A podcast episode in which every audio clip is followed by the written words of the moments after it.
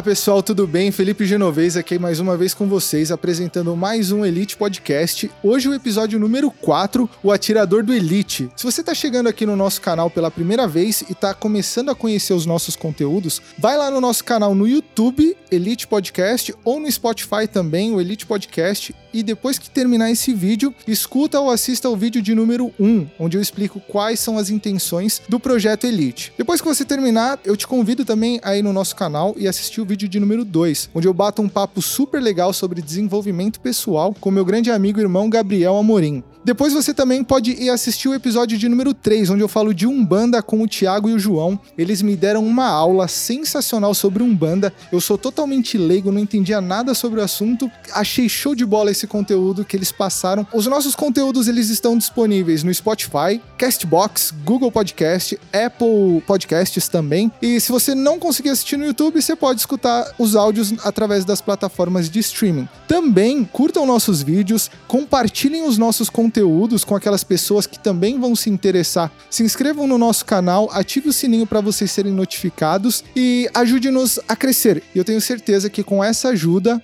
aí eu vou trazer muitos conteúdo rico para vocês, tá bom? Hoje eu tô aqui com o Melo. A gente vai falar sobre tiro. Clube de tiro é um especialista, ele vai me dar uma aula. Eu sou totalmente leigo, não entendo nada. Fui uma vez no clube de tiro, mas isso só depois da vinheta. Não percam.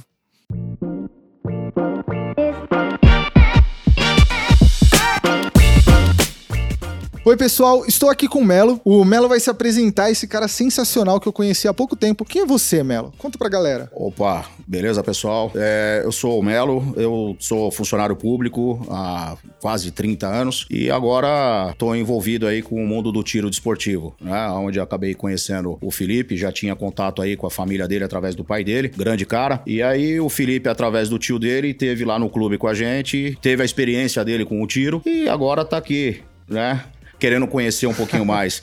Ele exagerou um pouquinho com relação a especialista, mas a gente vai, na medida do possível, tentar sanar as dúvidas de vocês aí. Com certeza. Melo, quanto tempo você atira? Quando que você deu o seu primeiro tiro? Ah, meu primeiro tiro, eu era criança ainda, né? foi no interior, em Mirante do Paranapanema, a família, naquela época, né, anos 80, né, final dos anos 70, início dos anos 80, nós não tínhamos aí a restrição que nós temos hoje com relação ao tiro. As famílias, né, principalmente no interior, se utilizavam de armas de fogo para caça, né, de subsistência, e foi onde eu tive meu primeiro contato com arma, né, através de um tio e de alguns primos que moravam naquela região lá, através da caça e, e também a prática, né, de brincadeira, de ficar atirando em latinha, né, era muito comum isso naquela é. época. Mas era espingadinha de chumbo naquela época? Não, negativo. Era? era? arma de fogo mesmo, né? Arma de é, fogo, era arma de fogo. Era é, espingardas, né? O calibre uhum. 36, né? Que é cartucho, né? O pessoal, você deve ter ouvido falar muito, que o pessoal mais antigo fala das cartucheiras, né? Uhum. Era calibre 36, 28 e tinha também armas de fogo, calibre 38 e calibre 22. Era muito comum, inclusive meu pai teve, né? Uma arma calibre 22, né? Isso na época da, da juventude dele. Você né? lembra do seu primeiro tiro? Como que foi? Lembro, eu devia ter mais ou menos uns Adiós. 7, 8 anos de idade. Sério? Era muito comum uhum. criança, né, naquela época, atirar. Eu atirei numa lata de feijão, né? Uma latinha, latinha de feijão, né? Vazia é, ou cheia? Vazia, vazia, uhum. né? Eu usava aquelas latinhas lá, lata de manteiga, né? Uhum. Que na, a manteiga naquele tempo também era vendida em lata. Caramba. E aí colocava, né, em cima de um barranco lá e fazia o tiro, né? Que Naquele legal. eu tinha mais uns 7, 8 anos, mais ou menos. E, e, você fazia essa brincadeira em família? Como que era? Era você era família, família. Eu e meus primos, né? Eu e meus primos. É, era muito comum, como eu disse para você, era muito comum isso no interior, né? Não era...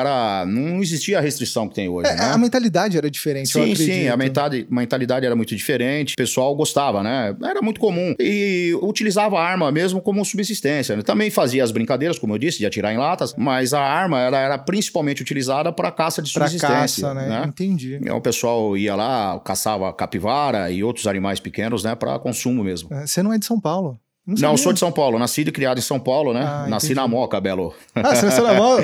é, nascido e criado em São Juventus. Paulo aqui, né? Uhum. Na, região, na região da Moca, Vila Formosa. Mas é, a família do meu pai, né? É, é, é, daquela região até os dias de hoje, né? Meus primos ainda moram naquela região, Mirante do Paranapanema, região de Presidente Prudente. Eu te perguntei do tiro porque eu sempre quis atirar, mas eu não... Eu tive uma experiência antes. Eu, eu, eu não morava aqui, né? Eu morava na Austrália. E um dia um pessoal se reuniu pra, pra atirar com um rifle, que você coloca no chão, você deita e tal. Eu, eu achei fraquinho achei bem fraco. Era uma, era uma balinha pequenininha. Era uma um balinha ca bem Calibre 22, é, provavelmente. Nem. Não sei, não entendo de calibre. Provavelmente sim, não sei. Mas assim, eu, eu atirei, era como se eu estivesse atirando com uma espingadinha de chumbo chumbo, sabe? Uhum. Então eu não tive um, um vislumbre. Aí quando eu vim, voltei dessa vez aqui pro Brasil, meu tio me levou lá, né, no stand lá em São Bernardo, no céu aberto, onde a gente teve aquele encontro sensacional aquele dia. E cara, eu lembro que quando eu dei o meu primeiro tiro, tava segurando a arma assim, eu, eu esperava a mesma reação que eu tive com a outra arma porque a outra arma era grande, você deitava no chão, tinha um tripé e tal. Aí eu falei, puta, vai ser, vai ser fraquinho igual a mesma coisa. Mas quando eu apertei o gatilho, ju juro pra você, a sensação do primeiro tiro foi algo inexplicável. Foi como se eu tivesse dado um tiro, saiu uma energia, e, e eu juro pra você, sabe quando você tem aquela visão afunilada? Sabe que nem o Ayrton Senna fala quando é. ele tava correndo, você tem aquela visão afunilada? Quando eu dei o primeiro tiro, eu tive aquela visão afunilada, o tempo parou assim, eu falei, do caralho.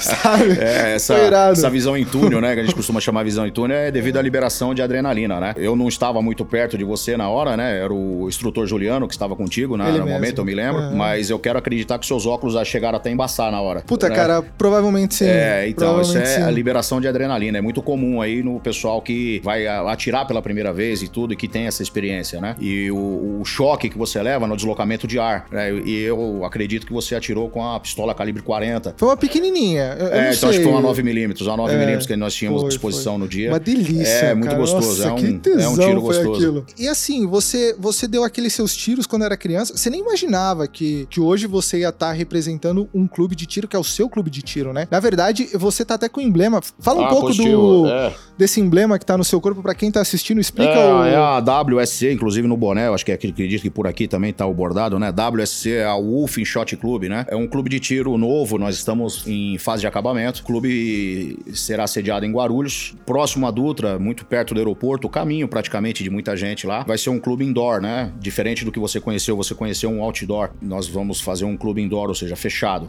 Esse clube, ele estamos concluindo ele, né? Falta a parte de acústica, falta algumas liberações aí, né? Da Polícia Civil, do Exército. Mas se Deus quiser, logo menos aí nós vamos poder estar tá usando, né? A parte do clube lá para poder disparar alguns tiros também. Só, só para quem não entende assim como eu, quer dizer então que existe um processo para você abrir um clube, de tiro que tem o exército, tem a polícia, tem uma segurança envolvida. Você não ah, pode positivo. simplesmente abrir um comércio e falar, vou, vou atirar aqui. Não, não é assim Não, não, não, negativo. Tem toda uma, uma legislação, né? Né, que prevê a abertura de um, de um clube de tiro, né? Inclusive, eu tô nesse processo aí já há um bom tempo, pode-se dizer aí há mais de ano Caramba. que eu estou com esse processo. Tudo bem que tivemos o problema da pandemia também, né? Isso daí é óbvio, acabou adiando, vamos dizer assim, a, a nossa inauguração. Mas mesmo assim, o processo como um todo é muito, muito complexo, muito delicado. Não é simplesmente, ó, oh, quero montar um clube de tiro. Não, tem que ter autorizações municipais, tem que ter autorização estadual através da Polícia Civil, tem que ter autorização federal através do Exército exército, entendeu? Então, é, realmente é muito complexo. Não é tão simples quanto aparenta ser, não. Então, você está dedicando um tempo, você está se esforçando, você está trabalhando. Existe um trajeto que, para você, representante do WSC, SC. você tem que percorrer esse, esse trajeto para garantir a segurança, tudo certinho para todo sim, mundo. Sim, né? sim, sim. E a primeira coisa que você precisa é de uma autorização municipal, né? Você tem que ter autorização, permissão de uso de solo. Afinal de contas, você vai trabalhar com produto químico, né? Chumbo, é, químico. pólvora. Legal. Ah, chumbo e pólvora, né? Entendi. São produtos contaminantes, né? Então tem que ter toda uma, uma questão de segurança, né? Tem que ter uma logística reversa. É muito complicado, não é tão simples quanto aparenta. Né? Realmente não, não, é, não é fácil. Tá? Entendi. Mas assim, também não é, não é tão complicado, né? Desde que você tenha todos os, os trâmites e tenha vontade de fazer a coisa certa, realmente fica mais tranquilo. E quando você era pequeno, você imaginava que hoje você ia estar representando a WSC? Nem hipótese alguma. Sério? Nem hipótese e... alguma. Até porque também quando eu era criança, eu, né, você não vislumbra, né, essa questão de legislação e tudo parecido, né? Até meados aí dos anos 2000, né? Porque salvo erro a lei é de 2003, né? O Estatuto do Desarmamento é de 2003. Então até 2003 era muito comum, né, no Brasil, é, a posse e, e, o porte de arma. Então, não, não vislumbrava realmente nada, nada disso. Naquela época, em 2003, Você já, já era registrado como atirador em 2003? Não, não, negativo. Eu, eu entrei realmente no mundo do tiro esportivo, né, porque são duas coisas distintas, entre você ter uma posse de arma e você tá. ser um atirador Qual é esportivo. É, bom, Explica, a posse de arma, ela é, é para defesa pessoal, ela é específica para aquela pessoa que quer ter uma arma em casa ou dentro do seu comércio e essa arma ela será registrada pela Polícia Federal. Mas eu tenho que ter um curso para isso? Então, na verdade, não. Não é necessário um curso específico. Você faz um curso né, apenas para poder fazer o laudo de tiro, né, que seria um, uma espécie de um treinamento básico né, para que você tenha condição de lidar com a arma. Entendi. E aí é efetivado é, um laudo de tiro para você e aí você faz esse registro na Polícia Federal. E aí você tem a posse da arma dentro da sua casa ou dentro do seu comércio, ou seja, Entendi. nas dependências da sua residência ou do seu comércio. E o tiro desportivo, não. O tiro desportivo é você tem a posse da sua arma para a prática do tiro, né? Onde você vai a um clube de tiro e você frequenta o clube de tiro é, uma, duas vezes por semana, uma vez, três vezes por mês. Aí fica a critério de cada um. Esse daí eu preciso fazer um curso, tem que ser registrado. Sim, sim. Isso aí você faz um registro, né? Que chama CR, né? Que é um certificado de registro pelo Exército. E aí você, é, você passa por exames é, psicológicos, você passa por laudo de tiro, você faz curso de tiro, né? E aí depois você ainda participa, né? De competições, você participa de, de N outros cursos, né? Mas aí fica a critério de cada um para que lado, porque o, o tiro desportivo ele é um, é um leque, Sim. tem várias, várias classificações. Várias classificações. Né? Você pode, por exemplo, ter o tiro defensivo, pode ter o tiro competitivo, e aí você que escolhe a, o caminho que você quer seguir, tá? E aí você frequenta cursos referente àquilo que você quis seguir. Mas são, é, são coisas diferentes entre você ter apenas uma arma para defesa pessoal e você ter uma arma para a prática esportiva do tiro. Você chegou a ver, acho que foi nas últimas Olimpíadas, acho que foi um brasileiro, né? Um cara de 16 anos, que tinha aqueles negócios voando, o cara ganhou a medalha de ouro, ele, ele não perdia um tiro, foi, foi sensacional. É, eu acompanhei no caso das Olimpíadas é o Felipe Wu, né? Que é um militar, inclusive. É um japonês, né? não é? É, um, é, ele tem origem oriental. Eu não é. sei dizer exatamente a origem dele, se é japonesa ou chinesa. Acho que pelo sobrenome, né? Felipe Wu, Pode acredito ser. que seja chinês, chinês, Mas é um, um grande esportista e é militar, inclusive e tal. E, e realmente ele, Caramba, ele então representou muito bem a nossa nação. Anos, não, acho. não, não, não, não é 16 anos, não, não. Ele é maior de idade. Aqui, é, é, já é maior de idade, inclusive é militar.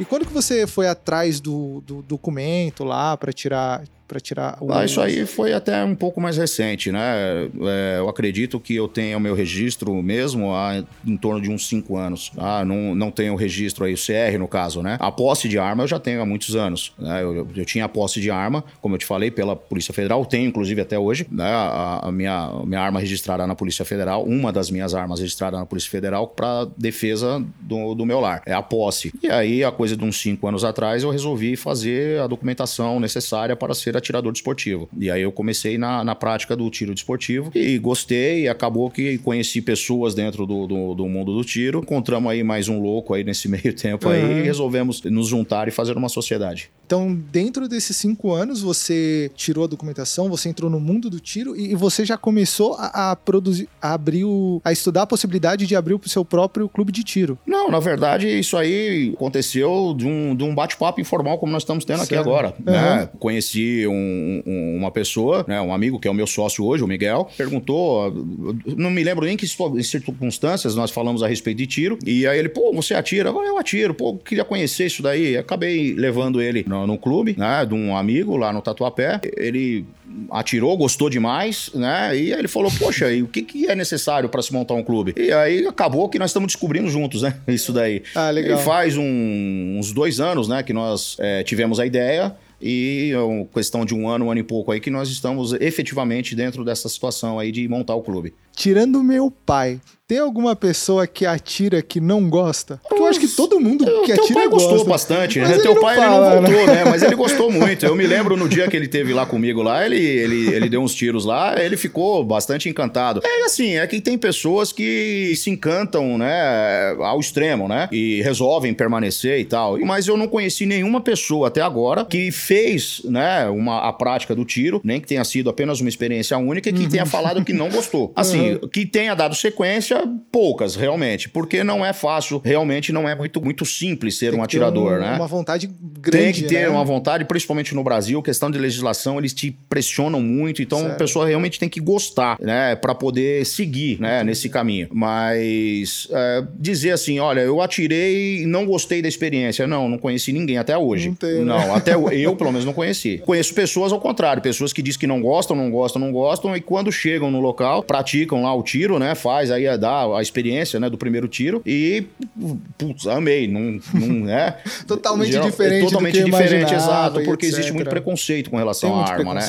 A arma de fogo, ela, ela, ela sofre um preconceito, né? As pessoas demonizam muito, né, a questão de ter arma, posse de arma, tudo mais, né? Você acha que é falta de informação? Com é. certeza. Com certeza falta de informação. É porque as pessoas elas associam muito arma à violência e, e principalmente à criminalidade, né? Porque teve um, um uma pessoa, né? O, não sei se posso citar o nome das pessoas aqui. Benê Barbosa é um bacharel em direito e ele escreveu um livro, né? Inclusive chama Mentiram para mim sobre o desarmamento. E, e numa das frases que eu já escutei ele falar, né? Numa das palestras dele, ele fala a respeito de violência e criminalidade, que são coisas distintas. Então está, estão se usando a palavra violência de forma errada, porque, né? Inclusive ele faz uma analogia com relação a lobos e cães pastores, que ambos têm garras, ambos têm dentes afiados, mas um defende o rebanho, o outro ataca ataca o rebanho. Sim. Então, um é violento para defender e o outro é violento para atacar. Então, a violência, muitas vezes, ela é necessária, né? Então, ah, a polícia foi violenta. A polícia, ela tem que ser violenta. Esse é o meu ponto de vista. Sim, né? A polícia, ela tem que ser violenta. Ela não pode chegar com flores. Não significa que eles têm que ser mal educados. É diferente. Sim. Violento é uma coisa, mal educado é outra. E aí, a palavra correta a se utilizar seria criminalidade. Então, as pessoas associam muito arma à criminalidade. E que não é uma verdade, né? A, a arma, ela não necessariamente ela está associada à criminalidade criminalidade. Com certeza, porque a gente vê muitos crimes, muitas coisas acontecendo que não tem nada a ver com, com arma. Aquela, agora, agora, quem, quem tá assistindo isso em 2020, setembro de 2020, o caso dessa, dessa deputada, vereadora lá, que tinha 50 filhos e, e acabou sumindo com o cara, sabe? A Flor, Flor, Flor de, Lis. Provavelmente ela não tem vínculo nenhum com, com a questão arma, armamentícia, mas a, a, questão da violência dela é muito mais a mente individual, a violência individual de cada um, Sim. Do, que, do que relacionado com a arma, eu acredito. Com né? certeza, com certeza certeza, né? Porque não... a pessoa que é violenta,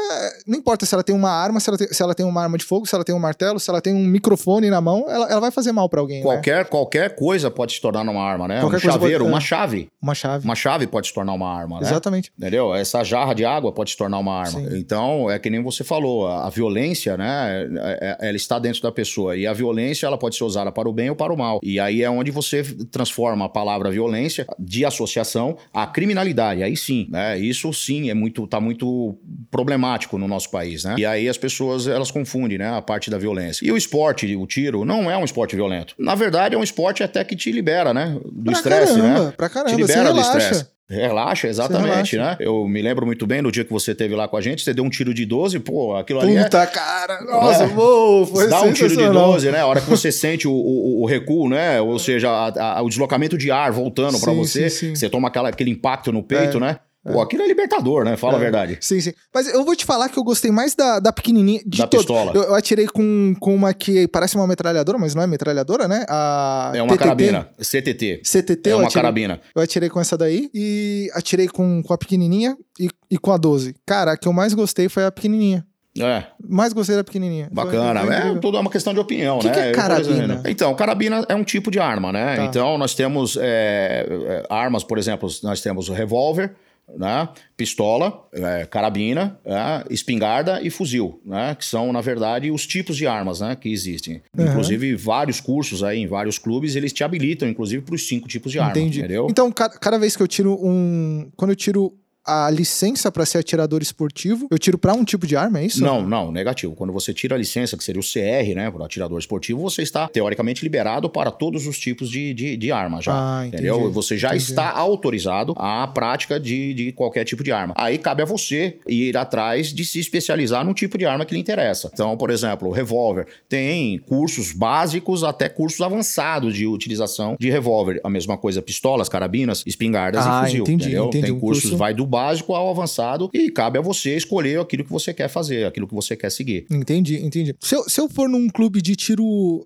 sei lá, eu quero, quero conhecer. Vi, vi esse podcast, adorei o podcast, compartilhei com todo mundo, dei like, mandei para todo mundo, meus amigos e família, e agora eu quero ir atirar. Por, por onde que eu começo? Co como que funciona? Sim, se você tem amigos que já atiram, fica mais fácil um pouquinho, né? Tá. Porque é, é um mundo um pouco fechado, né? Não, não vou dizer para você que ele está 100% aberto, mas não é tão difícil. Você pode pesquisar na internet um clube de tiro próximo de você, tá? Você liga para o clube de tiro, agenda lá, né? Uma visita. É, com certeza eu tô, não conheço nenhum clube que irá recusar a sua visita, né? Eles vão te receber, vão te apresentar como é que funciona, vão te dar uma instrução inicial, entendeu? E você vai ter a, a oportunidade, né? De, de, de ver que o mundo do tiro não é violento. Ao contrário, é desestressante. Uhum. Sabe o que eu achei legal? Eu acho que é até bom falar pro pessoal assim, por exemplo, eu atirei, meu pai atirou, meu tio atirou, mas sempre, sempre que a gente atirou, em todos os momentos, tem alguém do lado, um especialista, alguém explicando para você, alguém te vigiando também, né? Sim. Que além dele estar tá te instruindo, ele tá te vigiando. Sim, sim, acredito. Claro. Tinha Juliano, na, na, ocasião tinha o Juliano, quando eu atirei com a 12, tava o Melo do meu lado, e da outra vez que eu atirei com a C CTT, CTT, tinha um outro rapaz. Era o Leandro. O Leandro, né? Um senhor Isso. super profissional, super, assim, é, me dando 110% da atenção dele, me explicando cada detalhe, ó, agora para colocar a bala você faz assim, para você desarmar você faz assim e tal. Agora você apoia no seu braço, você pode esticar, você pode, é, porque o, o, o apoio aumenta, né, da CTT. Sim, sim, sim, claro. E. Então ele foi um rapaz totalmente assim, é, é, totalmente atencioso. Ele me explicou todos os detalhes, como, como fazer, como não fazer. E eu não errei um tiro. não sei se foi É, sorte não, ou se, não, foi, não, se foi habilidade ou se foi o Leandro que tava do meu lado. não. O, o instrutor, quando ele realmente é, é bom, e, e diga-se de passagem, tanto o Juliano quanto o Leandro são excelentes instrutores. O instrutor, realmente, quando ele é bom e você segue as orientações dele, não tem como errar. Não tem como errar, entendeu? O problema das pessoas em, errar, na maioria das vezes, é ansiedade. Ansiedade, né? Ansiedade. Então a pessoa ela tá com a arma na mão, ela tá ansiosa, ela não vê a hora de apertar o gatilho. E não é bem assim. Você é testemunha que existe toda uma preparação antes disso, né? E sim, quando temos profissionais dedicados. É exatamente isso que você falou. Nós vamos estar 100% do seu lado ali te acompanhando, tá? E a maioria dos clubes que eu conheço realmente tem profissionais dedicados nessa área. Pessoas que estão lá à disposição para receber você, te atender e acompanhar e tirar todas as suas dúvidas. Até porque um acidente, vamos dizer assim, dentro de um clube poderia até ser fatal. Sim. Então, qual é o risco de ter, por exemplo, um acidente dentro de um clube? É quase minimizado por conta disso, porque você está acompanhado 100% do tempo com um instrutor. Eu acho, eu acho que assim, é, quando, quando você fala em risco, né? De repente a pessoa fala, ah, risco, não sei o que e tal. Mas a gente tem risco de. Quando você sai de carro pra dirigir, Sim, você, claro, você tem o risco sim, de bater o tudo. carro. Quando você sai pra pegar um ônibus, você tem, você tem vários riscos. Então, assim, até se você for jogar bola, você tem o risco de ter uma lesão. Então, eu, eu acho que tudo existe um risco. Então, não, não, não seria um risco que você fala, nossa senhora, tem risco. Mas uma coisa que eu achei interessante também, quando, quando eu participei daquele evento, existem regras, né? Por exemplo, existe o, o alarme sonoro, né? Que é pista quente, pista fria. Pista quente é quando tá liberada para tiro. Pista fria é quando precisa se ir lá fazer um, um- algum, alguma Alguma manutenção. checagem, uma alguma- manutenção, alguma recolhimento checagem. de estojo, que é o que foi o caso. Recolhimento de estojo, que é estojo é a, é a cápsula depois que você atira com a arma, a parte onde fica com a pólvora, me corrija se eu estiver errado. Exato, é isso mesmo. Ela pula fora da arma, né? Exato. Então a gente faz a, a, a coletagem, né? Recolhe esse produto. Quando a gente fala é, pista quente ou fria, tem que esperar todo mundo Sim. Confirmar pista quente, pista quente, pista quente, pista quente. Então tá todo mundo ciente. Todo mundo uníssono, né? Na, na mesma, na mesma linha de raciocínio. na Tem que ser, de né? raciocínio. A Isso. segurança em primeiro lugar, né? Então, é, esse- essa- esses comandos, né, vamos dizer assim, eles têm que ser respeitados. E o pessoal pega muito no pé com relação a isso. Você testemunha disso. Nós não, não afrouxamos em nenhum momento. É sempre, pessoal, atrás da linha de tiro, pessoal, mantenha-se ali, pessoal, faça isso, faça aquilo. Então, os instrutores, né, e o pessoal de apoio, né, os staffs estão sempre é, olhando para esse tipo de situação e tentando manter o pessoal sempre seguro. Ah, Entendi. por quê? Sem- Sempre atrás da linha de tiro, é, pista quente, tá liberado, fogo à vontade, pista fria, todo mundo cessado, arma aberta, limpa, sobre bancada. Tem isso também, né? Sim, claro. Quando, é pista fria, Grita pista fria, checa-se todas, né, a, a linha de tiro para ver se todo mundo tá com a arma aberta, né, desmuniciada, sobre bancada, ninguém tá com arma em mãos, tá? Ou coldreada, né, no caso, mas ela não pode estar com arma em mãos. Ninguém tá manipulando arma. coldreada é arma na cintura. Arma no coldre, né? Mas no ela tem que estar aberta também ou só. Geralmente a arma aberta que é para mostrar que, que realmente ela está desmuniciada. Ou, né, nós colocamos uma, uma, um- um- uma coisinha de plástico, né? Chamamos de chamber flag. É uma. É como se fosse uma munição tá? É feita de plástico e ela tem um, um conectada a ela, ela, ela sai para fora um pedaço assim e geralmente é de cor viva, né? Vermelha, laranja, que é para mostrar de longe que ela tá ali, mas ela está desmuniciada porque na câmera tá uma, é, uma munição falsa, né? Vamos é dizer como assim. se fosse uma tampa. É um tampa, é uma, é uma, é uma, uma tampa, tampa, que isso, tampa o buraco, isso. vela e, e ao mesmo tempo e ao mesmo tempo ela fica para fora da câmera, fica um, um pedaço para fora, mostrando que ah, está desmuniciada. É como se fosse um, um, um alarme visual mesmo, sim, né? Sim, é um alarme visual, exatamente. Um alarme visual. Um alarme visual. E, e, assim, outra coisa também que eu achei interessante, quando acabou lá o, o, o evento, acabou o evento, é, aí o pessoal gosta de tirar foto, vai fazer sim. tudo certinho. Também tem um procedimento quando, quando acabou o evento para você segurar a arma, né? Claro, claro. Você tem que sempre apontar ela para baixo, sempre aberta também, sim, né? sempre aberta, sempre apontando para baixo, para evitar que tenha, é, por exemplo, é, cenas, por exemplo, vou, vou citar uma situação que aconteceu conosco, tá? O pessoal estava em, é, em treinamento, o professor Leandro estava disposto numa situação, dizendo para a pessoa apontar a arma, então ele estava fazendo apenas como é, a aula, né? Tava dando a instrução básica, né? Divisada para um participante lá do, do evento que nós estávamos. E alguém bateu uma foto só que o ângulo desfavoreceu, porque dava a impressão de que a pessoa estava apontando a arma para a cabeça do professor Leandro. Isso daí é algo que não pode, inclusive, nem a público. É complicado isso. Então, nós temos que ter até a seleção de como vamos fazer as fotos, entendeu? Para não dar aquela sensação de que está é, ocorrendo alguma coisa que coloque a vida de alguém em risco. Entendi. Tá? Arma sempre apontada para baixo. Sempre apontada para baixo, né? Nós costumamos dizer sempre sul, né? Posição sul, apontando para baixo, câmera aberta, dedo fora fora do gatilho. E o dedo esticado dedo assim, né? Isso, acompanhando o corpo da arma. o corpo da arma, exatamente. Como se fosse uma arminha com a mão e segurando a arma com, com os três dedos de baixo, né? Exato. Né? Eu acho que a questão de, de segurança é muito grande, né? Eu participei de um evento, mas eu achei bem, bem seguro. A experiência que eu tive também lá na Austrália foi, foi bem, bem segura, foi sensacional, show de bola. Foram experiências diferentes, uma eu não gostei tanto, a outra eu gostei mais. E... Obrigado.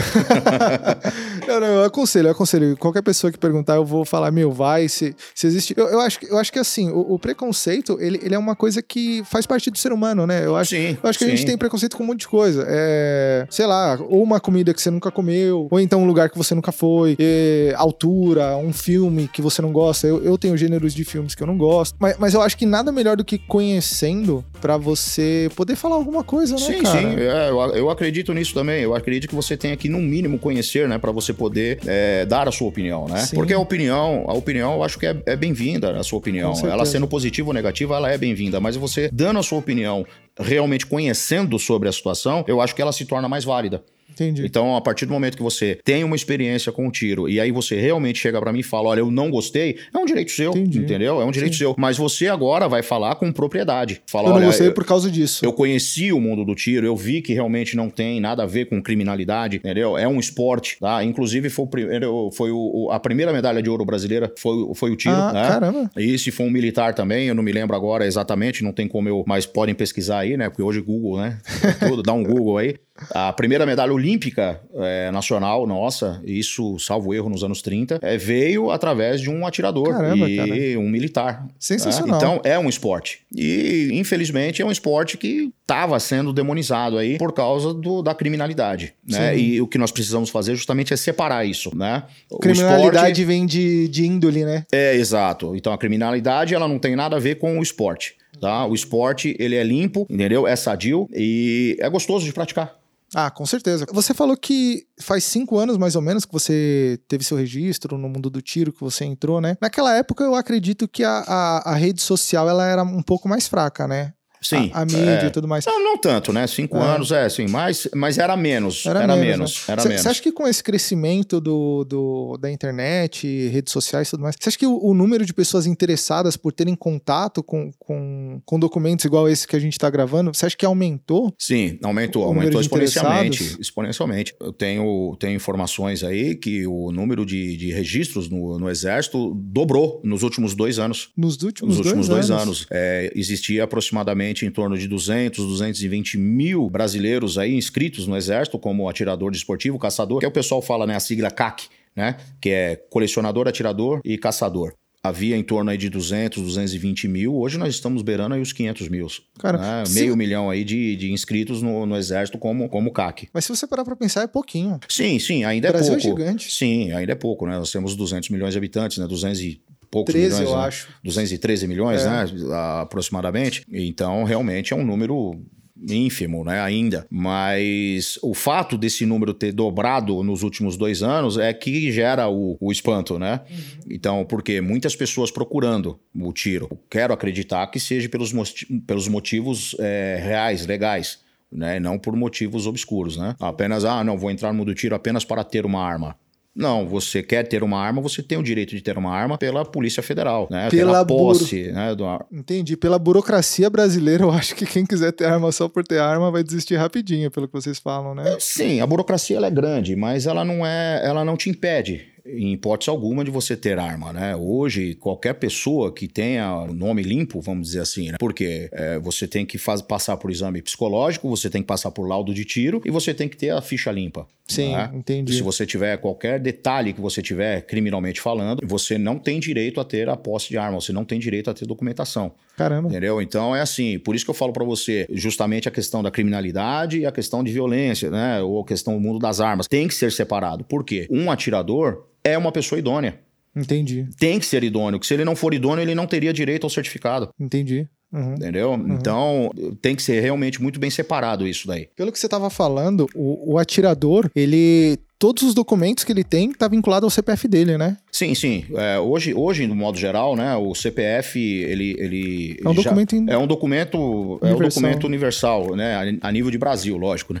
A gente fala universal, é uma, situa- uma palavra forte, né? Vamos dizer, é nacional. Sim. É um documento que ele te, ele, ele te coloca dentro do- dos computadores do governo aí, né? Em tudo. Tudo que você tem, através do seu CPF, o pessoal lá da- das bases do governo consegue levantar toda a tua vida, né? Desde o seu imposto de renda, que nem no caso do CR, é, o posse de arma, entendeu? Então, hoje, uma pessoa que ela, ela passa pela cabeça dela, puxa, eu vou fazer alguma atrocidade, alguma coisinha, ela pensa mais do que uma vez, porque ela sabe que vai ser fácil localizar, tá? Entendi. É, o pessoal tava reclamando aí um dia desse aí a respeito de um projeto de lei que não passou no Senado com relação a, a, é, a marcar as armas e munições e tal. Na verdade, isso já é, já é rastreável, entendeu? Hoje, uma munição já tem um número de série nela. Se você vai comprar munição, ela sai no seu, no seu CPF. Então, se eu quiser hoje, com um estojo que eu encontrar no chão, eu chegar até você, a polícia consegue chegar até você, Entendi. entendeu? Então já existe rastreio, né? Então é muito controlado, sim, é muito controlado, tá? Então nós, atiradores, nós, nós seguimos a linha ali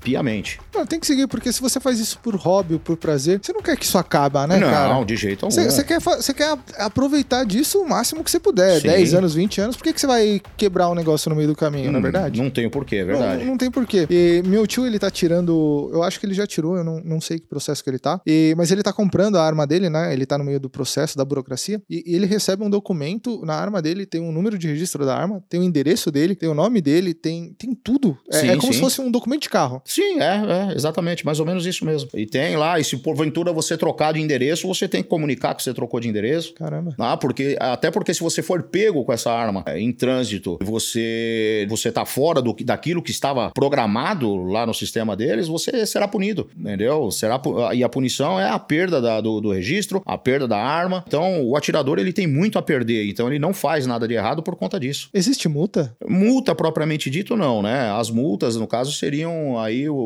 o- quando o caso a pessoa é presa, fianças, né? Ah, seriam as fianças, né? Não existe multa propriamente dito, tá? Seriam as fianças e aí, posterior, se você conseguir provar a sua inocência ou coisa parecidas, é, esses valores são ressarcidos a você. É, não tem a multa pré-determinada, mas você, mesmo em processo, você perde o direito de ter a arma. As suas armas são recolhidas, tanto pelo Exército, se você for atirador, quanto pela Polícia Federal, caso você só tenha a posse da mesma. Você explicou ali um pouquinho pra trás pra gente que tem o, a pessoa que tem a, a arma em casa, né? Sim, É, é posse. posse. Essa é a posse. Tem um atirador de Atirador esportivo, esportivo, né? que também tem a posse da arma. Como que, que, que é um tiro esportivo? É você ficar de pé no stand e atirar? Tem um roteiro lá? Porque eu já vi uns vídeos que tem um caminho, né, que o cara faz, aí ele atira aqui, aí depois Sim, então. o, o boneco levanta. Isso é, isso é uma competição também? Como Sim, funciona? é, é, então, o tiro desportivo, na verdade, ele tem vários caminhos, né? Então, nós temos aí tiro dentro do, do stand, que seria um tiro é, em linha reta, o né? mais fácil que tem. É o mais fácil que tem. Você coloca um alvo lá, coloca o alvo a X metros, né?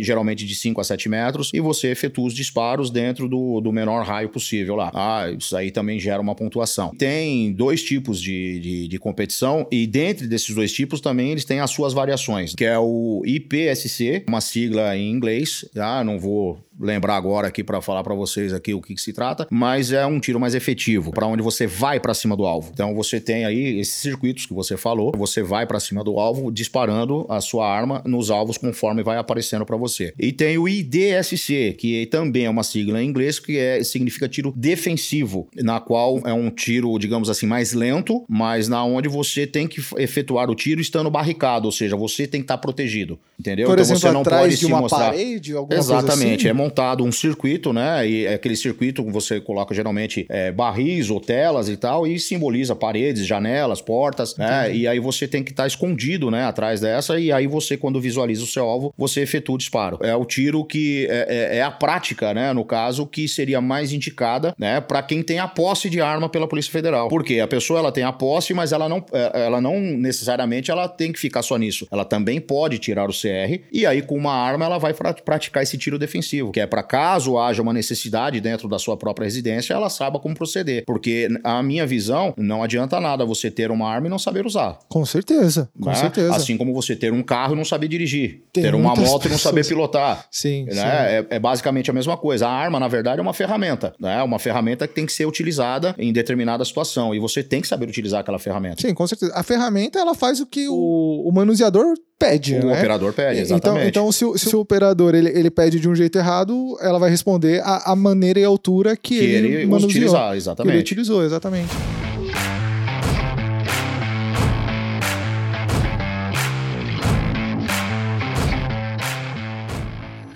Procura muito isso, cara? Ultimamente está sendo muito procurado. É. Tá? A mulher tá, tem procurado muito. Não só o tiro, né? Desportivo, com um tiro defensivo, principalmente. Também a questão de artes marciais. Você vê muito no, no mundo das artes marciais aí, a, a mulherada tá a todo vapor, né? Elas estão, Pode né, ver cara? o jiu-jitsu, o Krav Maga, o Muay Thai. Você vai nas academias, você vê muito a mulherada praticando isso daí. E no mundo do tiro não é diferente. No mundo do tiro também, muitas mulheres vêm procurando, né? Fazer aulas de tiro e tudo mais. A princípio, elas também vêm com um receio muito grande. Ah, mas será que eu vou aguentar? Será que eu vou aguentar o tranco do- da, da arma? Isso, aquilo, aquilo outro. Mas depois que efetua o primeiro disparo, acaba.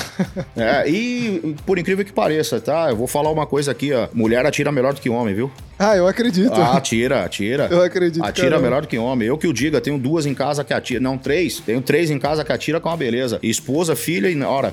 Caramba. Atiram melhor do que eu. Então, se alguém pedir pra você lavar a louça, você não pensa duas não, vezes. não, eu vou correndo lavar. Tá É, certo. lá em casa cara. eu sou da última palavra. Sim, senhora, fui. Sim, senhora, eu tô fazendo aqui, ó. Eu acho que sim, porque eu, eu acho que o homem ele tem aquela, aquela coisa, eu quero acertar logo, eu quero mostrar que eu sou foda. E a mulher, ela já tem aquela coisa, não, vou com calma, devagarinho, pô, acertei. Calma, calma, pô, acertei. Exatamente. Você acabou é, matando a charada, é isso mesmo. O homem, né, por- pela própria natureza dele, desde que o mundo é mundo, o homem lida com armas, né? No tempo da- das cavernas, é, fez é, armas através das pedras, depois veio as madeiras, depois veio a era do ferro, e o homem sempre lidou com arma. Então, é instintivo do, do homem. Hoje nós estamos na era da- das armas de fogo. Um homem chega no clube e, pô, é a primeira aula dele e tal, ele pega na arma já, sabe? Assiste muito filme, né?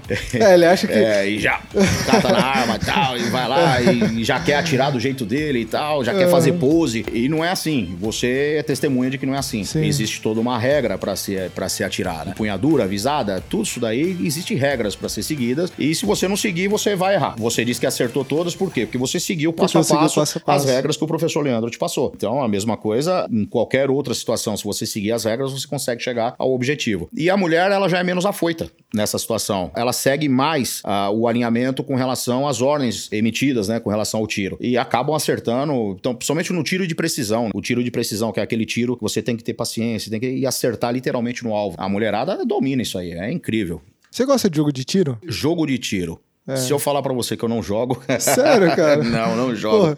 É, a molecada chega para mim, às vezes a gente tá comentando alguma coisa, principalmente sobrinhos e tal, que é uma molecadinha aí na, na casa aí dos 10 aos, aos 15, 18 anos, fala: Ô oh, tio, eu vi essa arma aqui, ó, e tal, não sei o que. Eles conhecem de arma mais do que eu. é, porque vê nos jogos, né? Tá? Uhum. E eu confesso para você que eu não, não, eu não jogo. Não sou, não sou aficionado de, em questão de jogos eletrônicos, né? Sim, você prefere o. Ah, prefiro o, o ao vivo, o ao vivo, ali, de verdade. Vivo, é. ah, legal. Porque assim, no jogo de tiro, quando você tá jogando, tem um momento que é o tiro de precisão, eu Sim. acho, né? Que a pessoa para lá, o jogador para, aí bate o coração, tu, tu. Isso. Tu, tu. Aí você respira. Aí você atira. É o tiro de precisão, né? Sim, sim, é o tiro de precisão. Inclusive, eu falo para você que dependendo da distância do tiro de precisão, o seu batimento cardíaco altera no resultado. Um atirador de elite mesmo, entendeu? Mais uma vez, pessoal, Google. o atirador de elite mesmo, um atirador é, realmente profissional, ele consegue, inclusive, baixar o batimento cardíaco dele a um nível quase que de sono. E ele consegue efetuar aquele disparo Perfeito. Perfeito. É, realmente é muito é, complexo isso, tá? São poucas pessoas que têm a habilidade e a capacidade de atingir esse nível de tiro. Mas tem aí, hoje, um, um campeão de tiro, salvo eu, acho que é um canadense, conseguiu atingir um tiro aí com mais de 2 km de distância. Caramba. Né? E assim, efetivamente, né? Quando a gente fala de um tiro desse, a gente tá falando de tiro efetivo, onde o projétil ele percorreu 2.000, 2.300 metros e atingiu o alvo dele com efetividade, né? Nossa. Não, não sei dizer exatamente a distância, tá? Mas mas é, como eu disse antes, aí é só um Googlezinho aí, o pessoal já vai ficar sabendo a respeito disso. E salvo erro, acho que é um atirador canadense, hoje é o considerado o atirador de elite mais efetivo, né? Mais efetivo. É, mais dois quilômetros, é metros até umas horas, né? Para um tiro perfeito, né? E é onde eu te falo que até o batimento cardíaco altera o tiro. Porque a hora que você tá olhando lá na, na luneta, tem o xizinho lá no meio lá, que nós chamamos de retículo, o seu batimento cardíaco faz o, o retículo se mover. Engraçado que assim, a gente começou a conversa falando que o tiro aumenta a adrenalina. Aumentar a adrenalina aumenta o batimento cardíaco. Sim, é. E o cara tem que aumentar a adrenalina dele, porque ele vai atirar, e ao mesmo tempo ele tem que baixar o batimento. Cara, é. É um controle Pô, fantástico do, do, do, próprio corpo, do né? Do próprio corpo. Mente, corpo alinhado, Sim, né? O cara tem, mas isso é tudo é treinamento. Nada, nada acontece da noite pro dia. Se bem que na história, né, os maiores atiradores hoje, né, de elite, vamos falar assim, nível atirador mesmo de precisão, os maiores atiradores, tanto homem quanto mulheres, eram fazendeiros, né? Eram pessoas que não tinham nada a ver com o mundo militar, né? Isso também você pode pesquisar que você vai ver que é verdade. O rapaz lá, soldado, acho que da Segunda ou da Primeira Guerra Mundial aí, considerado como a morte branca, pessoa que tem o maior número de mortes aí na guerra, né, como atirador de elite, era um fazendeiro. O cara fantástico, né? Então, quer dizer, a pessoa nasce já com um dom e depois é, como é que fala?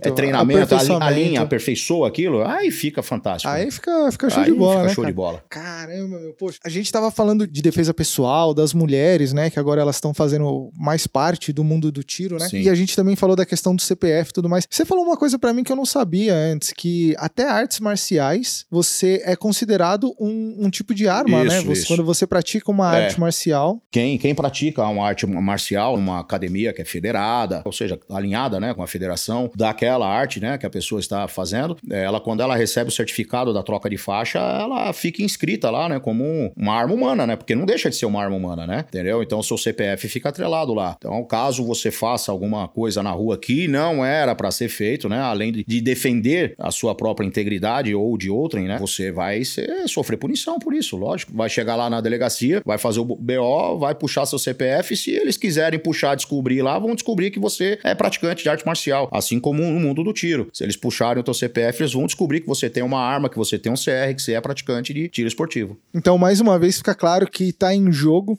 é muito mais a índole da pessoa, né? Sim, sem do dúvida. que o, o esporte, o em, esporte si. em si, né? Isso. Porque o, a arte marcial, ela não deixa de ser um esporte que tem uma certa. Eu não sei se violência é a palavra certa, né? Sim, é uma não violência. Eu, eu, é. eu sou, como eu te disse aqui, eu dei o exemplo, né, do, do Benê Barbosa, quando ele fez aquela analogia com os lobos, né? Eu, eu concordo com, com essa linha de raciocínio. Né? Sim, é uma violência, né? Mas uma violência que você pode controlar e usar para o bem. Usar para o bem. Né? Uhum. Diferente da criminalidade, que não tem outra, outra definição. Né? A criminalidade é criminalidade, ponto. Prejudicar violência o não. A violência você pode ser uma pessoa violenta para o bem ou uma pessoa violenta para o mal. Aí fica a se- a seu critério, né? Você escolhe para que lado que você vai correr. Eu tô achando sensacional esse papo, tô adorando. Dá pra gente ficar horas e horas aqui falando, né? Esse conteúdo, ele, ele é muito massa. Você tem alguma rede social que o pessoal consegue encontrar vocês? Vocês? Mas lá? sim, né? Nós temos aí né, o Facebook, o Instagram, né? Tá. É, Do WSC? do WSC, né? É Tá. arroba Wolfenshot Club, tanto o Facebook quanto o Instagram. Ah, né? entendi. É, entendi. tudo junto aqui, escrito, né? Wolf Shotting Club. Tem o Facebook o Instagram.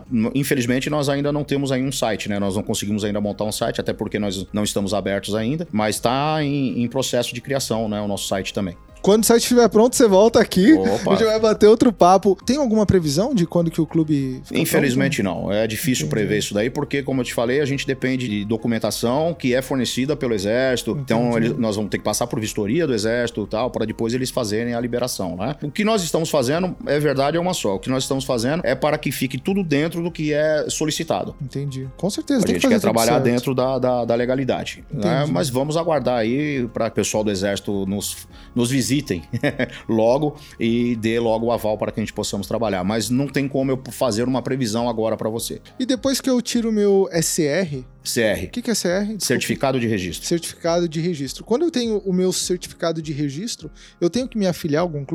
Sim, é, é obrigatório. Isso é obrigatório. A legislação ela prevê porque qual, qual seria o sentido de você tirar certificado de registro para ser um atirador desportivo se você não faz parte de nenhuma, nenhuma entidade esportiva? A entidade esportiva ela tem um endereço fixo? Sim, é, seria os clubes de tiro, né? Tá, então, por exemplo, se eu tirar o meu CR, eu posso me filiar ao seu clube de Sim. tiro quando ele estiver pronto. Exato. Mas eu posso frequentar outro clube de tiro? Pode, sim, claro, com certeza. Mas aí eu preciso de outra autorização? Como Não, não, negativa, só o CR mesmo. Você pode ser filiado ao meu clube, mas com o CR em mãos você pode frequentar qualquer clube do país. né? Entendi, é como se eu Então, tirei meu RG em São Paulo e eu posso apresentar, ele em qualquer, lugar, do, país, Brasil. exatamente. Tô indo pro Nordeste, por exemplo. Eu cheguei lá em qualquer cidade do Nordeste que você saiba que tem um clube, você procura lá o clube, vai lá e fala: olha, eu quero conhecer o clube. Tudo bem, é como eu te falei, as pessoas não te conhecem, eles vão ficar receosos de abrir a porta para você. Mas é uma questão de você fazer um- uma, ligação e fazer um agendamento antecipado e acabou, não tem problema nenhum. Eu posso ter um- uma CR e não ter arma? Sim, sim, pode. Você atiraria, no caso, com as armas do clube, né? Entendi. Não são todos os clubes que possuem armas. Uhum. Ah, eu fiquei sabendo de alguns clubes que, infelizmente, eles não possuem arma própria. Estão lá aberto à disposição para as pessoas que vai com as suas próprias armas. Ah, Mas a maioria dos clubes que eu conheço tem a própria arma, né? E esse armamento fica à disposição do associado. Os clubes que têm armas, tem, tem bastante opções de armas? Alguns, alguns têm. Ah, aqui eu falei, né? Tudo, tudo depende muito da estrutura, né? Que a pessoa montou do clube, certo? Tem clubes aí que tem armas centenárias. Ah, É legal, você já tirou? com- Atirei, atirei com uma. É com- melhor, tem- pior, a mesma um- coisa? Que que É a mesma acha? coisa, a mesma É. coisa. Não tem. não- eu, não, eu não vejo muita diferença. Mas, assim, é empolgante por o fato de você saber que tem uma arma centenária que ainda está funcionando. Eu bola, atirei né, com um fuzil 308 de mil, 1894, salvo erro. 1894, isso, 26, é, 126 anos de idade. Exatamente, né? Nós estamos em Caramba, 2020. Então, 126 anos de idade. Eu atirei com um fuzil 308 e atira perfeitamente. Imagina a história que não tem ali naquela peça. Esse fuzil ele foi utilizado pelos brasileiros na Primeira Guerra Mundial. É Brazilian Mauser, né? Inclusive o, o, o nome, né? Mauser é uma arma alemã e mais feita especificamente para os brasileiros, né? Brazilian Mauser 1894. Caramba, cara, que É, louco, Um né? fuzil de ferrolho e tal, mas muito bacana, Aonde bem conservado. São Paulo? Em São Paulo. Em São Paulo tem um clube que tem uma arma assim. E quando eu me filio em algum clube, eu tenho que pagar uma mensalidade? Como que funciona? Geralmente a anuidade. Anuidade. Anuidade, é. Essa anuidade, você, você vai depender do mês a qual você se filiou, lógico, né? Então é gerado uma anuidade. Existe também alguns clubes que trabalham com semestralidade. Hum, né? entendi. Então você vai lá, fala, ó, a gente pode fazer reduzir o preço, e tal. Você fica aqui um semestre. É interessante, principalmente para pessoas, por exemplo, que trabalham fora da cidade. Por exemplo, eu sou de São Paulo, mas trabalho, por exemplo, no interior. Aí lá no interior eu vou ficar lá um determinado período lá e aí eu, pô, eu quero praticar meu meu, meu esporte. E aí eu vou num clube local e me filio apenas por um período menor. É, mas geralmente a gente trabalha com semestralidade ou anuidade. E o CR, quando eu, quando eu tiro o CR, ele tem uma taxa anual também? Como que é? Não, O o, CR, o CR agora, devido à lei, né, o decreto que foi assinado uh, o ano passado, 2019, salvo erro, acho que em março de 2019, foi assinado um decreto que alterou a validade desse documento de 3 para 10 anos. Né? Então hoje, é, hoje você, você tira. Porque é um documento, na verdade, né? Se você nunca é teve licença, problema, por que, é, que você precisa então, fazer de novo? É uma renovação a cada 10 ah, anos. E se você, porventura, fizer alguma coisa errada, ele vai perder a validade dele ali naquele momento que você pisou na bola. Então, ele tem uma validade hoje de 10 anos, tá? O valor hoje, hoje, pela validade do, de 10 anos, o valor não é tão alto assim. Eu acho que vale a pena realmente investir nesse, nesse documento. Eu quero tirar minha CR agora, fiquei empolgado. Eu vou no clube de tiro e vocês me orientam? Ou eu tenho que ir no exército, tenho que ir na polícia? Não, não, não. não. Como que é o processo? Temos, Por onde que eu começo? Nós temos todo, todo um suporte né, para o cliente nessa situação. Você vem até nós e nós vamos indicar, por exemplo, o caminho para você. É, primeira coisa que você tem que fazer é o exame psicotécnico, né, o exame psicológico, vai passar por uma psicóloga credenciada pela Polícia Federal. São, todos, todos os profissionais são credenciados pela Polícia Federal. Até o meados do ano passado, existia a possibilidade do, do profissional ser credenciado apenas pelo Exército. E dia 4 de outubro de 2019, salvo erro, foi assinada uma portaria pelo Exército que todos os profissionais ligados a essa área também têm que ser credenciados pela PF. Então hoje você passa por uma psicóloga credenciada pela PF, posterior você faz o laudo de tiro, né? Faz uma instrução com laudo de tiro, também com instrutor credenciado pela Polícia Federal. Como que é esse laudo de tiro? É, o laudo de tiro você vai fazer uma, uma, uma prova com 20 questões é, referente à legislação, ao armamento específico da qual você vai fazer o laudo. Que tem gente que tira laudo para revólver, outros tiram laudo para pistola. Isso, se for o caso da posse. Para o CR, na maioria das vezes, já é a pistola. Qual que é a diferença? Revólver e pistola? A, a, nomenclatura das peças. Basicamente isso. Nomenclatura das peças, né? Mas Quando você faz a. Tá. Isso, isso. É. A nomenclatura e óbvio, né? Toda a estrutura, né? Da, da arma, né? tem a diferenciação. Mas na questão da prova, na questão da prova é apenas nomenclatura. Hum, ah, o que é isso aqui? Na, no revólver é uma coisa, na pistola é outra, entendeu? É só para ter uma diferenciação. Então você faz uma, uma prova com 20 questões, determinada também pela Polícia Federal, e aí depois você vai fazer o laudo de tiro. Você passa por uma instrução com o instrutor de tiro, e aí você vai efetuar 10 disparos a 5 metros e 10 disparos a 10 a 7 metros de, de distância. E você precisa fazer uma pontuação. Não lembro exatamente aqui qual o total da pontuação, mas tem que ser uma pontuação acima de 70%. É, os pontos são considerados literalmente em pontos, né? Ah, fez 70 pontos, 80 pontos, por exemplo, mas tem que ser 70% do, de aproveitamento. E eu posso refazer caso eu seja reprovado? Pode, sim, pode refazer, né? Porque o, o, o instrutor de, de, de, O exame de psicológico você refaz, salvo eu, acho que depois de um ano. Você não pode refazer no período de um ano. Mas o laudo de tiro você pode marcar por uma, por uma data subsequente, mas você tem que ser primeiro cadastrado na Polícia Federal. Então o instrutor ele vai cadastrar você na Polícia Federal pedindo a autorização para que você faça o exame. E para ver também se você não tem nenhum rabo preso lá atrás, né? Porque se você provavelmente tem alguma coisa no seu CPF, você não vai conseguir nem chegar nessa etapa. Provavelmente Acredito não. eu. Provavelmente não. Aí depois vem as outras etapas, né? Que seriam as certidões negativas, né? Os fóruns, né? Nos registros né? criminal, eleitoral, é, juizado de primeira instância, juizado federal de primeira instância, militar, entendeu? Então puxa toda as suas certidões. Então por isso que eu falei, um atirador ele tem que ter a ficha limpa. Se ele não for ficha limpa, ele não consegue chegar ao processo final. Entendi, ele não consegue chegar lá e, e pegar o documento dele, não, né? Não, não ele para no meio do caminho. Para no meio do caminho. Entendi. Aí vai gastar tempo, dinheiro, um monte de coisa e tal. Então e não vai concluir o processo. Então, geralmente, então você é um cara total. Ó, o Melo aqui, gente, é um cara totalmente limpo, totalmente íntegro, não tem um problema. É, graças não ia Deus, aqui comigo batendo esse aqui, papo. Exatamente. Melo, obrigado, sensacional. Opa, Meu, um fica o convite para você voltar sempre e eu quero voltar lá no seu stand quando estiver pronto. A gente vai gravar um vídeo. Vai ser uma honra. Vai ser show de bola. Melo, a rede social mesmo você já falou? É o Wolf Shot Club, né? Wolf. Instagram e Facebook. Beleza. Pessoal, segue o Melo lá. Deem vários comentários, marquem seus amigos, as pessoas que estão interessadas. Se quiser uma dica, alguma coisa, vai lá, enche o saco dele, manda mensagem. Quando o espaço dele estiver pronto, eu tenho certeza que ele terá o maior prazer em receber todo mundo lá em Guarulhos, certo? Certo. Inclusive, a gente vai fazer essa entrevista lá no stand. Demorou, vamos sim. Quiser. Fechou, obrigado. Beleza? Valeu, Melo. Valeu, pessoal. Tudo de Valeu, bom. Obrigado. Gente. Valeu, gente. Tchau, tchau.